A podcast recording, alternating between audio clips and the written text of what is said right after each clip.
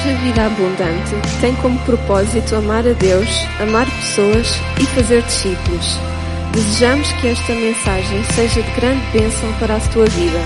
Bem-vindo à família.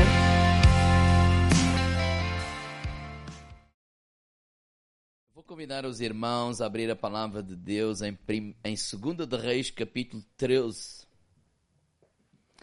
E eu quero trazer uma mensagem nesta manhã de encorajamento. Às vezes é ensino, às vezes é exortação, mas eu quero encorajar. Hoje a palavra que Deus colocou no meu coração é para trazer encorajamento a cada um de vocês. O título da minha mensagem é Não limites o agir de Deus na tua vida. Não limites o agir de Deus. Sim, eu creio que é possível nós limitarmos, ainda que sem querer, o agir de Deus na nossa vida, que ninguém o fará isso de propósito, como é lógico. Então, 2 de Reis, capítulo 13, vamos observar algumas lições espirituais nesta, através deste exemplo bem prático deste acontecimento, 2 de Reis, capítulo 13, e eu leio a partir do versículo 14. Diz assim: E Eliseu estava doente da sua doença de que morreu. E Joás, rei de Israel, desceu a ele, chorou sobre o seu rosto e disse: Meu pai, meu pai, carros de Israel e seus cavaleiros. Eliseu lhe disse: Toma um arco e flechas. E tomou um arco e flechas. Então disse ao rei de Israel: Põe a tua mão sobre o arco. E, põe, e, e pôs a sua, a, sobre ele a sua mão. Eliseu pôs as suas mãos sobre as mãos do rei e disse: Abra a janela para o oriente. E abriu-a. Então disse: Atira. E atirou e disse: A flecha do livramento é a flecha do livramento contra os sírios. A flecha do livramento do, do, Senhor é a flecha do livramento contra os sírios, porque ferirás os sírios em Éfac até os consumir. E disse mais: Toma as flechas. Tomou-as. Então disse ao rei de Israel: Fere a terra. E feriu-a três vezes e cessou. Então o homem de Deus se inclinou, ou se indignou muito contra ele e disse: Cinco ou seis vezes deverias ter ferido. Então ferirás os sírios até os consumir. Então feririas os sírios até os consumir. Porém, agora, só três vezes ferirás os sírios. Vamos perceber o que é que está aqui a acontecer e quais são as lições espirituais, bem práticas, para a nossa vida. Tenho dois conselhos para cada um de nós nesta manhã. Naquela época, o homem de Deus era Eliseu, né, o sucessor de Elias. Ele era o profeta e era natural uh, uh, uh, os reis, e não só quando estavam em apuros, em dificuldades, irem até o homem de Deus e clamar e pedir ajuda. Não era a primeira vez que um rei tinha feito isso. Isso já tinha acontecido antes, não é? Lembra-se do próprio, o próprio Naamã, não é? Lá o exército do rei da Síria, um dia vai lá ter com, com, com, vai até Israel porque ouviu dizer, através de uma menina, que havia lá um homem de Deus e que ele podia ser curado. Então, isto que o rei faz é alguma coisa que outros reis já tinham feito. Lembra-se daquela mulher sunamita? O marido morreu, ela ficou com dívidas e agora o credor tinha vindo para, para, para levar os seus filhos e ela, e ela foi a correr a Eliseu e pediu ajuda e clamou a Eliseu. Nesta fase, Eliseu já está já avançado na idade e diz uma coisa interessante: diz que ele estava doente. Doente com a doença que havia de morrer. Ninguém fica aqui para contar a história. Mas isso é outra história. E Eliseu, Deus falou àquele homem e ele deu algumas instruções ao rei. E é essas instruções práticas que nós vamos retirar algumas lições espirituais para a nossa vida. Porque uma das coisas que Eliseu falou ao rei, encorajou o rei, a primeira a, a, a, coisa está no versículo 15 ao versículo, ao versículo 17. Disse Eliseu: Toma o arco e flechas. Tomou o arco e flechas. Então disse ao rei de Israel: Põe a mão sobre o arco. E pôs sobre ele a sua mão. E Eliseu pôs as suas mãos sobre as mãos do rei e disse: Abra a janela para o oriente. Abriu a janela. Então disse: Atira. E então atirou. É a flecha, essa flecha que tu atiraste é a flecha do livramento do Senhor. E ele, quando a flecha foi atirada, ele profetizou, ele declarou a palavra de Deus para, para o rei e disse assim: Assim tu ferirás os sírios até os consumir. Qual é a verdade espiritual para cada um de, de nós? Deus tem um propósito para cada vida. A vontade de Deus para a tua vida, para a minha vida, para as nossas vidas, diz lá em Romanos que ela é boa, ela é agradável e ela é perfeita. Agora também é uma realidade que nós vivemos num mundo hostil no mundo em guerra. E não é só agora porque está as guerras que estamos a ver no mundo, a existir no mundo. Não, mas o nosso mundo é um mundo em guerra. O diabo, por, exemplo, 1 de Pedro capítulo 5, verso 8, ele diz desta forma, sede sóbrios, vigiai, porque o diabo é o vosso adversário, e andem de redor, brandando como um leão, buscando a quem possa tragar. É como está a dizer assim, olha, o diabo ele quer impedir que a vontade de Deus, a boa, agradável e a perfeita vontade de Deus se cumpra nas nossas vidas. Ele quer impedir e ele tem, tem, tem, tem, tem, tem todo o interesse de levantar a cada manhã e impedir que cada um de nós possa viver o melhor de Deus para as nossas vidas. Ele quer impedir que nós possamos usufruir daquilo que é a vontade e o propósito de Deus para as nossas vidas. Ele usa o pecado, ele usa pessoas, ele usa as circunstâncias da vida, aflições, problemas, adversidades. Nos alertou para essa verdade. Em João, no capítulo 16, versículo 33, ele diz assim: No mundo tereis. Quem é que já descobriu que isto é verdade? Ando, obrigado, Senhor. ele disse: No mundo tereis. Mas ele não termina, ele diz: Tendo bom ânimo. Ele diz, eu venci o mundo. Jesus venceu o mundo. Tu podes vencer o mundo. Jesus venceu essas circunstâncias adversas. Tu podes vencer essas circunstâncias adversas. Porque a, a, a Satanás aqui, ele é representado como o exército da Síria que ele estava-se a preparar para mais uma vez invadir Israel e o povo de Israel. Quer dizer que já não é novo. Isto já vem lá há muito, muito, muitos, muito tempo atrás. E então por isso é que o rei vai clamar ao Eliseu. Por isso é que o rei vai ter com o homem de Deus, vai pedir ajuda, vai pedir uma palavra, ele vai, ele, ele, ele está desesperado. E o que o profeta Eliseu diz a ele é, há uma janela aberta sobre a tua vida. Podemos dizer isso todos juntos? Há uma janela aberta sobre a tua vida.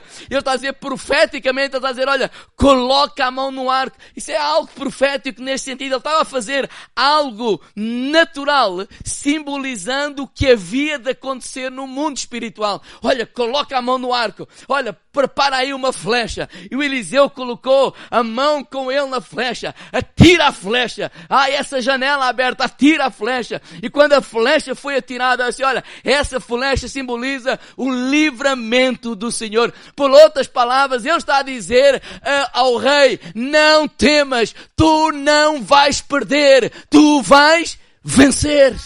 Diga ao irmão lado, não temas. Tu não vais perder tu vais vencer.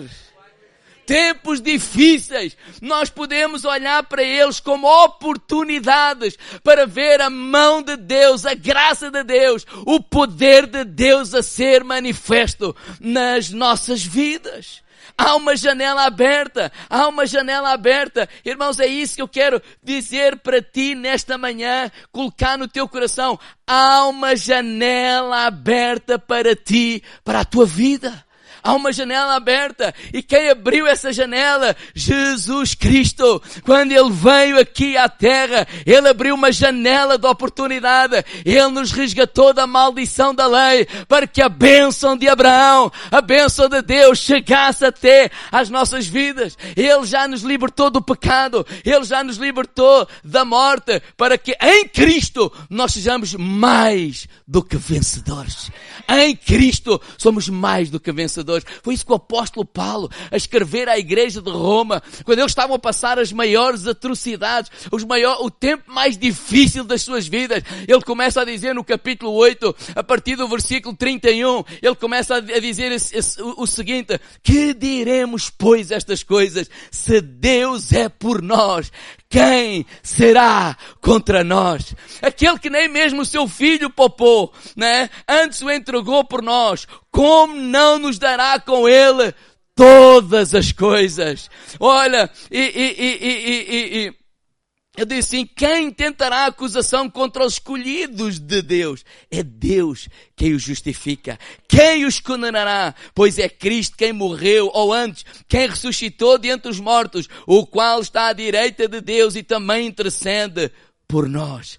Quem nos separará do amor de Cristo? E Paulo diz, a tribulação, ou a angústia, ou a perseguição, ou a fome, ou a nudez, ou o perigo, ou a espada, como está escrito, por amor de ti somos entregues à morte todo o dia, fomos reputados como ovelhas para o matador. E no versículo 37 ele diz, mas em todas estas coisas, quais coisas? Na tribulação, na angústia, na perseguição, na fome, na nudez, no perigo, ou na espada, toda esta lista que Paulo citou, era isso que a igreja de Roma estava a viver sobre todas essas coisas. Nós somos mais do que vencedores por aquele que nos amou, porque eu estou certo que nem a morte, nem a vida, nem os anjos, nem os principados, nem o porvir, nem o presente, nem o porvir, nem a altura, nem profundidade, nem alguma outra criatura nos poderá separar do amor de Deus que está em Cristo Jesus, nosso Senhor. Se Deus é por nós, quem será contra nós? Mas Satanás insiste com esta mentira que tu não vais conseguir. Mas Satanás insiste para essa mentira, não, isso pode ser para os outros, mas para ti não. Irmãos, algo muda quando nós entendemos que Jesus já abriu uma janela de oportunidade para a nossa vida. Oh, irmãos, Jesus já nos abençoou. Ele não vai abençoar. Ele já nos abençoou. Há uma maneira correta de pensar. Há, há, há um poder de Deus que flui para as nossas vidas quando nós decidimos pensar da forma correta. Quando nós decidimos crer da forma correta. Nós, quando olhamos para os problemas, nós não ignoramos os problemas. Nós não, não fingimos que as adversidades não acontecem ou não são reais. Não ignoramos aquilo que está a acontecer à nossa volta, mas nós cremos que são oportunidades para ver a graça de Deus, o poder de Deus, a, a, a glória de Deus a ser manifesta na nossa vida. Jesus disse a alguém, se tu creres, verás a glória de Deus no meio do caos, no meio da dificuldade, no meio do problema, no meio do dia mau. Ele disse, se tu creres, verás a glória de Deus. Jesus na cruz, ele disse: está consumado, está pago, o preço foi pago, está feito, o véu foi rasgado. Jesus abriu um novo tempo, um caminho de salvação foi, foi trilhado e a bênção de Deus, ela hoje pertence aos seus filhos, ela pertence a cada um de nós. Irmãos, nós saímos há bem pouco tempo de uma pandemia, quando em 2020, março de 2020, de repente fecha tudo, de repente não há mais cultos, não é presenciais, de repente há uma série de coisas que acontecem e nós ficamos todos aflitos. O que é que vai acontecer? Como vai acontecer? O que é que... Mas Deus continua a ser o, o, o Senhor. Eu quero lembrar nesta manhã, irmãos, que Ele continua a estar sentado no trono. Ele continua a ser o Senhor da nossa vida. Não é uma questão de trazer falsas expectativas a cada um de, de, de nós. É uma questão de nos centrarmos, dizer assim, sim, tudo isto é uma realidade que está a acontecer, mas nós não podemos esquecer quem nós somos. Nós somos filhos amados de Deus. Nós não podemos esquecer quem nos resgatou. Nós fomos resgatados da maldição da lei para que a bênção de Deus chegasse até nós. Nós não podemos esquecer qual é o Deus que servimos e nós temos que viver os tempos de dificuldade com uma mentalidade de crer em Deus, confiar em Deus, colocar os nossos olhos em Jesus e na palavra de Deus, porque Ele tem a última palavra. Oh, irmãos, não vamos limitar uh, uh, uh, o agir de Deus nas nossas vidas com a maneira errada de pensar, com a maneira errada de falar. Irmãos, não, estes últimos tempos eu, eu poderia dar, e vocês também, nestes 30 anos de ministério, milhares e milhares de testemunhos de quando parece que não há, que não há, que não há solução, quando parece que as portas estão fechadas, ver Deus abrir portas. Mas nestes últimos últimos meses, principalmente nos grupos, aqui na igreja também, mas no grupos a gente consegue conhecer um pouco mais este problema, aquele problema, esta porta fechou, a outra também fechou. E quantas vezes a gente tem orado juntos e chorado juntos e clamado a Deus juntos e um a um Deus vai trazendo emprego, um a um Deus vai abrindo portas, um a um Deus vai continuar a ser Deus nas nossas vidas e Ele continua a ser o Senhor. O que o profeta disse a este homem e que eu quero ser profeta de Deus para a tua vida é que há uma janela aberta para a tua vida. Oh, que nós possamos olhar para os tempos difíceis, que são oportunidades para ver a mão de Deus, a graça de Deus na nossa vida. Irmãos, nós vamos viver pela fé ou nós vamos viver pelo natural? Nós vamos apenas falar aquilo que os nossos olhos veem, aquilo que os nossos sentidos sentem, não é? Ou nós vamos continuar com os nossos olhos colocados em Jesus e quando nós vamos continuar a orar, vamos continuar a louvar a Deus, vamos continuar a crer em Deus, aquilo que Elia, Eliseu estava a dizer a este, a este rei, homem, confia em Deus, Deus vai dar-te o livramento. E aquilo que ele está a querer dizer nesta manhã, homem e mulher, irmão, irmã, jovem, adolescente, seja quem for, confia em Deus, que Deus vai te dar o livramento em nome de Jesus. Jesus abriu uma janela para nós.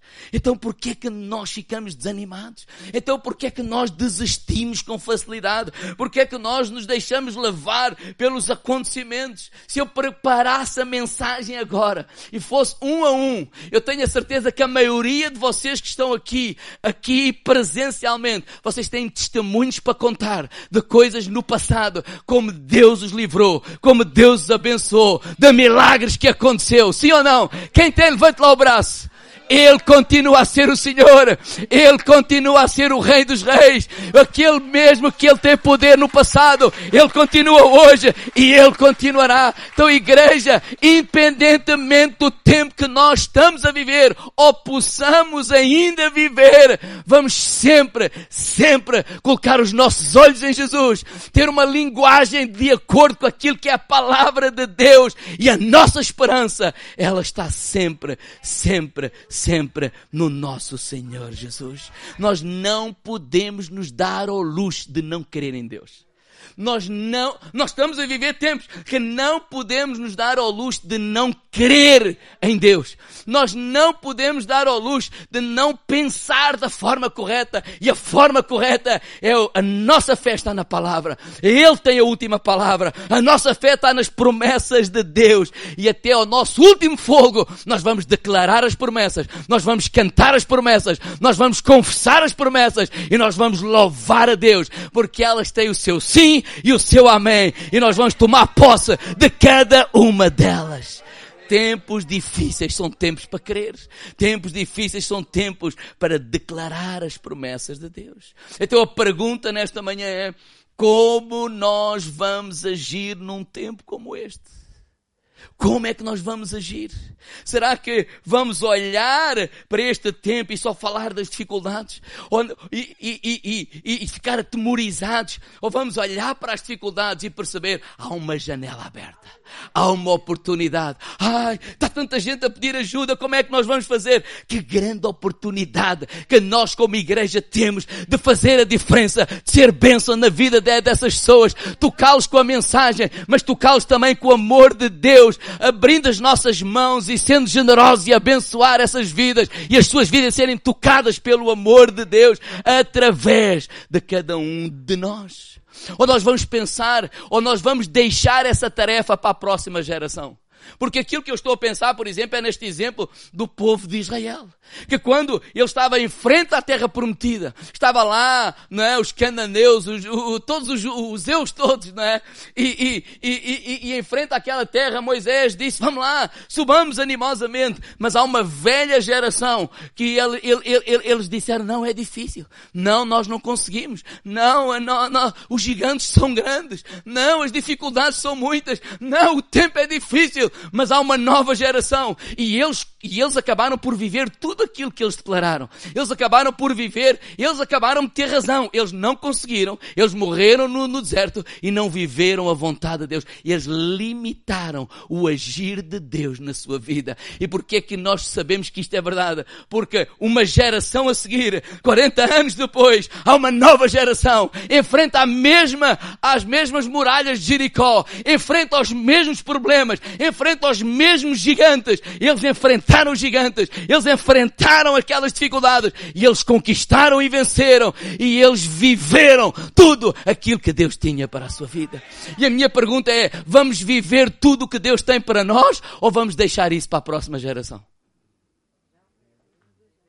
Oh, irmãos, eu gostava muito de viver já. Até porque na próxima já não estou cá. Oh, irmãos, não, vamos viver não vamos aceitar a situação. Não vamos aceitar esses Golias a gritar e a dizer tu não vais conseguir, vocês não vão conseguir. Não, é possível. Igreja, vamos, vamos ficar satisfeitos com uma sala cheia e ficar contentes e até orgulhosos, não é? Com uma sala cheia e dizer, ah, ah, a nossa sala está cheia com milhares e milhares de pessoas que vivem nesta cidade que ainda não conhecem Jesus. Não, não podemos ficar satisfeitos. Não, não podemos muito menos menos nos orgulhar. 1 Timóteo 1,15, Paulo diz assim, olha, esta é uma palavra fiel e digna de aceitação, que Cristo Jesus veio ao mundo para salvar os pecadores. E ele até diz, eu, eu sou, dos quais eu sou o principal, o foco da igreja qual é? É salvar os pecadores. É salvar. Enquanto houver pecadores na nossa cidade, nós vamos trabalhar para os alcançar. Irmãos, enquanto na tua família houver pecadores, não descanses. Diga ao lado, não descanses. Não descanses não aceites a tua família perdida, não aceites o teu filho perdido. Não, Deus nos deu um mandato. Vamos orar, vamos clamar, vamos ser canal da bênção, que há uma janela aberta para a nossa vida. Tempos de difíceis, nós vamos olhar como oportunidades. Em nome de Jesus. Tu vais vencer e não perder. O último conselho desta mensagem é intensidade. Digo, irmão, lá, de ser mais intensos. Olha o que é que diz aí no versículo 18. Quando o rei vai para ir embora, ok, pronto, obrigado. Ele vai para ir embora, não, não, não, não. Olha, pega aí na, na flecha e fera a terra, né? fera o chão. E ele diz, pega numa flecha e tal, pega na segunda e tal, pega na terceira e tal. E depois parou. E diz que Eliseu ficou indignado. Eliseu ficou indignado. Olha o versículo 18. Tomou as flechas, feriu três vezes e cessou. Sabe quando nós estudamos um bocadinho, nós percebemos que normalmente, eu não sei se é assim que se diz, um flecheiro. Alguém que atira flechas. Né? Normalmente carrega entre seis a sete flechas. Então imagine, se ele atirou uma sobre a janela, né? imagine que são sete, ele ficou com seis. Se ele atirou agora três para o chão, né? ficou com outras três. E ele ficou indignado, dizer assim: Olha, por que é que paraste? Ou seja, o que o Eliseu estava a dizer, tu devias ter ficar tão, não é irado no, no sentido, é pegar nas flechas todas, tal, tal, tal, tal, e só parar quando não houvesse mais flechas. Versículo 19. Então o homem de Deus se indignou muito contra, contra ele e disse: Cinco ou seis vezes deverias ter ferido. Eras tais. Mas, e, e então vencerias os sírios e nunca mais havia problemas. Mas ele disse: Não, mas então só vais os consumir, só vais os vencer três vezes. Ele ficou indignado. Deus abriu uma porta de janela para este rei, mas ele limitou a sua conquista. Porque, irmãos, o que é que lhe faltou? Intensidade. Diga, irmão, lá, de intensidade. Deixa-me dizer, faltou-lhe determinação, faltou-lhe atitude. E eu creio que por vezes, irmãos, oh irmãos, por vezes nós podemos limitar o agir de Deus por falta de intensidade por falta de determinação da nossa parte, por falta, deixe-me usar este termo, de agressividade. Não sei se isso pode se pôr entre parênteses no bom sentido. né? Agressividade no bom sentido. Oh, a, a, a intensidade, determinação, agressividade na nossa vida com Deus, no nosso orar, no nosso clamar, no nosso, no nosso louvar a Deus, na nossa vida espiritual. Às vezes nós nos tornamos mornos. Irmãos, aquilo que eu tenho no meu coração é dizer isto. Às vezes nós queremos ser uma igreja, ou parece-me a mim que a igreja moderna de agora, ou, ou mais cool, ou mais, sei lá, assim, quer, quer ser assim muito politicamente correta. Quer não escandalizar ninguém. Queremos fazer cultos para que as pessoas lá fora, às vezes queremos fazer cultos para os que não estão cá. Sério. Há pessoal que quer fazer cultos para, que é para atrair os que não estão, mas eles não vêm.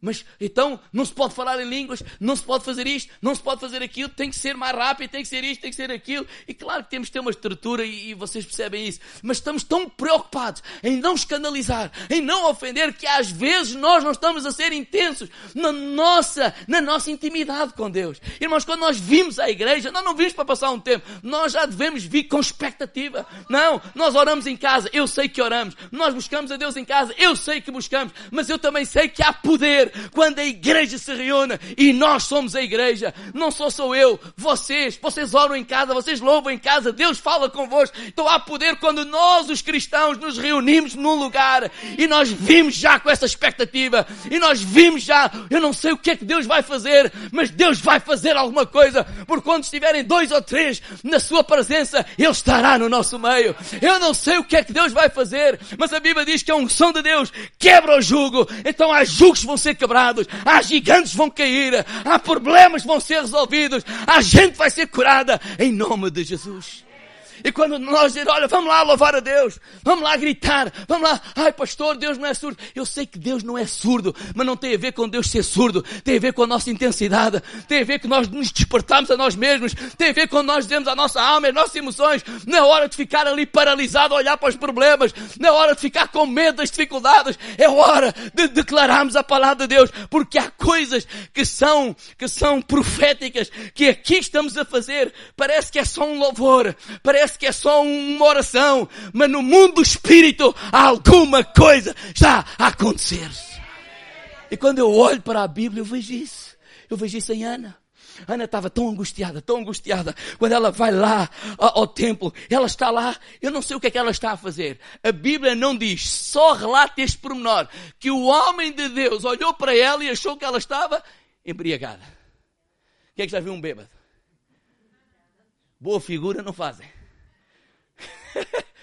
Eu não estou a dizer para nós fazermos essas coisas no sentido que é nossas emoções, no sentido que é nossa carne, no sentido que é para os outros verem. Não, o que eu estou a dizer é que nós estamos tão concentrados em Deus, tão, tão, tão, tão com a nossa expectativa tão em alto, tão a buscar a Deus, tão que a gente esquece tudo à volta e não importa se a gente começa a gritar que nem o cego de Jericó, filho de Davi, tem misericórdia de mim. O outro, mais, mais, mais. Mas ele continuou que ele estava focado, ele estava a clamar a Deus, ele não queria perder a oportunidade. E eu creio que a Ana, ela estava focada. E há coisas que fazemos aqui que eu creio que são proféticas para aquilo que Deus irá fazer na nossa vida.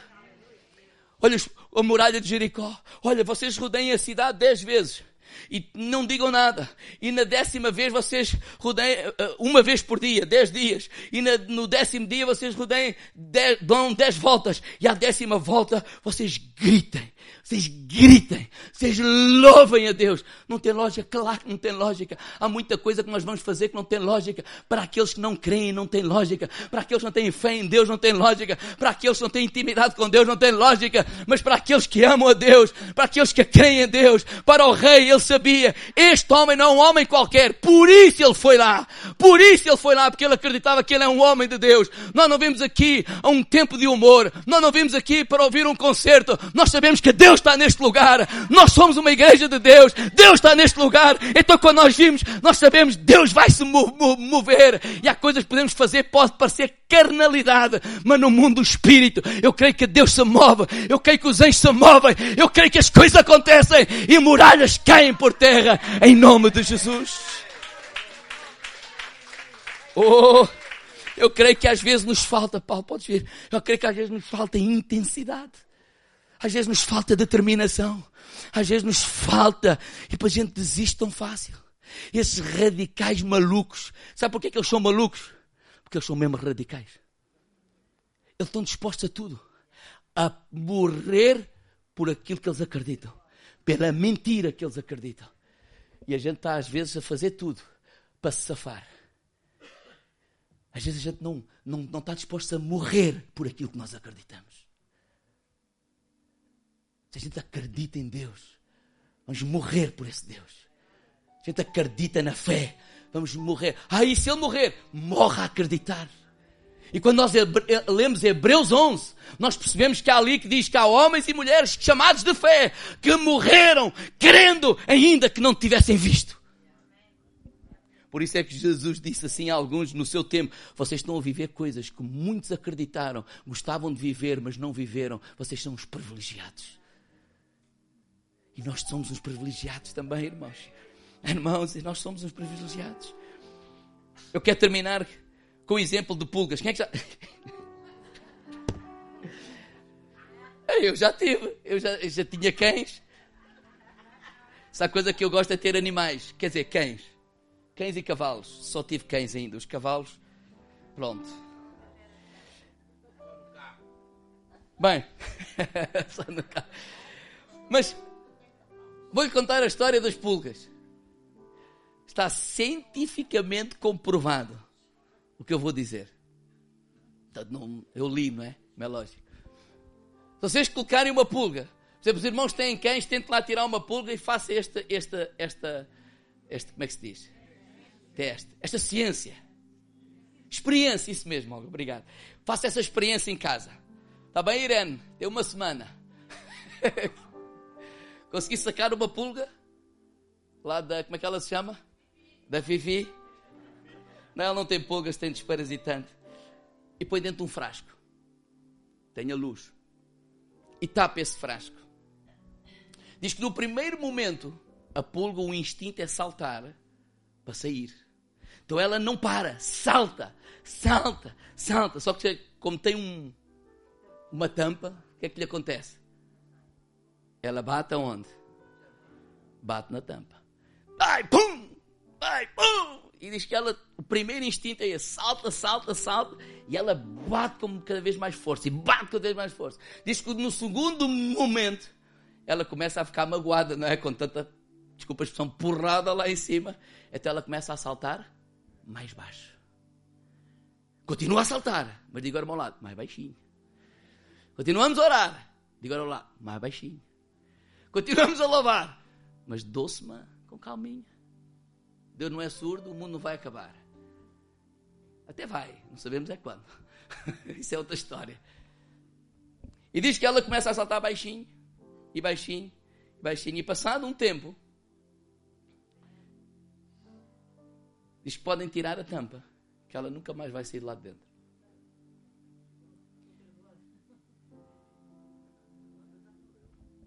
Não, não, não, viva. Por isso é que eu disse podem fazer o teste. Porque ela começa-se a limitar por causa do seu passado, no sentido, por causa da mágoa, por causa das cacetadas que deu lá em cima. E ela, com medo que isso volte a acontecer, ela começa a saltar e salta e continua a fazê-lo, mas agora ela está livre. Mas as suas limitações não são visíveis, são invisíveis. E sabe o que é que isso me, me fala? Nós também criamos cercas invisíveis na nossa vida. Nós criamos limitações invisíveis na nossa vida. Eu não sei vocês, mas eu acredito nisso, para mim mesmo. São cercas que nos impedem viver o melhor de Deus. Às vezes são o passado, às vezes são circunstâncias. Há muita coisa que nos limita. Às vezes são os nossos pensamentos, às vezes são os nossos medos, são os nossos. Ah, não, isso, pronto, eu sei que Deus pode, mas isso não é para, para mim. Uma das orações que eu tenho feito esta semana ao, ao Senhor: tira as cercas que eu tenho que nem sei que tenho, que são invisíveis em relação à igreja em relação à maneira de pensar, em relação, ah, pronto, Deus tem-nos abençoado, mas pronto, ficamos por aqui. Não. Quem sabe, às vezes eu posso pensar assim: pronto, há pastores de 10, há pastores de 100, e eu sou pastor de 100 e dali não passa. Nós temos cercas invisíveis. Tu tens cercas invisíveis. Que são criadas pelas circunstâncias, são criadas pelo passado, são criadas. Aquilo, há coisas que isto diz o outro: não mata, mas mói. E a gente depois, Deus nos abriu uma janela. Jesus disse: está consumado. Mas nós já nos acostumamos a viver daquela forma. E o diabo diz: não, não, tu não, não tu, tu, não vais conseguir, não. Teu, teu marido é assim, opa. Se se convertesse, era preciso, sei lá, nem. Olha, o, o, o, o meu, nem que Deus descesse cá à terra. Sei lá, tanta coisa que a gente anda aqui dentro. Falta-nos o que? Intensidade. Falta-nos o que? Determinação. Oh, irmãos, o rei, o rei, o rei, o rei, o rei tinha não sei quantas flechas, mas ficou cansado. Eu não sei o que é que lhe passou para a cabeça. Ah, já chega. Ah, não, também não é preciso ser assim tão radical. Irmão, como é que não vamos ser tão radical? Se temos um filho que ainda não é salvo, vamos orar até ter fogo por ele para que ele seja salvo. Porque é a eternidade que está. Se temos um familiar que não é um marido ou mulher que não salvo, vamos orar por ele até ter fogo, até a gente morrer, até a gente ir desta para, para, para, para, para o Senhor. Vamos, vamos ser intensos. Se há gente para salvar na cidade, vamos ser intensos, não vamos se acomodar. Isto não é o nosso negócio que agora já cobra as despesas e então está feito. Não, não está nada feito. Há gente que está sal, há gente que está a caminho do inferno, há jovens que não conhecem Jesus. Vamos fazer qualquer coisa, vamos ser intensos, vamos orar mais, vamos, vamos clamar mais, vamos, vamos ser intensos. Quando é para louvar, vamos louvar. Quando é para orar, vamos orar. Vamos ver os exemplos negativos dessa gente maluca, e desculpa a expressão da gente maluca, estão dispostos a morrer, estão dispostos a dar a vida lá para um ideal maluco, quanto mais nós, filhos de, de, de Deus. Não, não vamos dar a vida tipo, pronto, vamos andando, tipo barco do amor. Isso era uma, uma série já há muitos anos, não é? Só os mais velhos é que se lembram disso. Não! O Evangelho é o poder de Deus para a salvação. Não vamos limitar o agir de Deus nas nossas vidas. Amém? Os conselhos é há uma porta, há uma janela aberta. Tempos de dificuldade não são tempos de impossibilidade, são tempos de oportunidade para ver a mão de Deus. E segundo, vamos ser mais intensos, vamos ser mais determinados, vamos ser mais agressivos nas coisas de, de, de, de Deus. Até, olha, irmãos, olha, entre exagerar um bocadinho para o lado de ser do barulho, barulho entre aspas, vale mais do que ser aquela igreja. A gente vai, ah, vamos andando, tá, tá, tá, tá bom. Porque eu olho para o Apocalipse e uma igreja morna. Jesus o que é que diz? Pois eu não quero. Vocês querem? Então, se é para exagerar, olha, vamos para o outro lado. Vamos ficar de pé.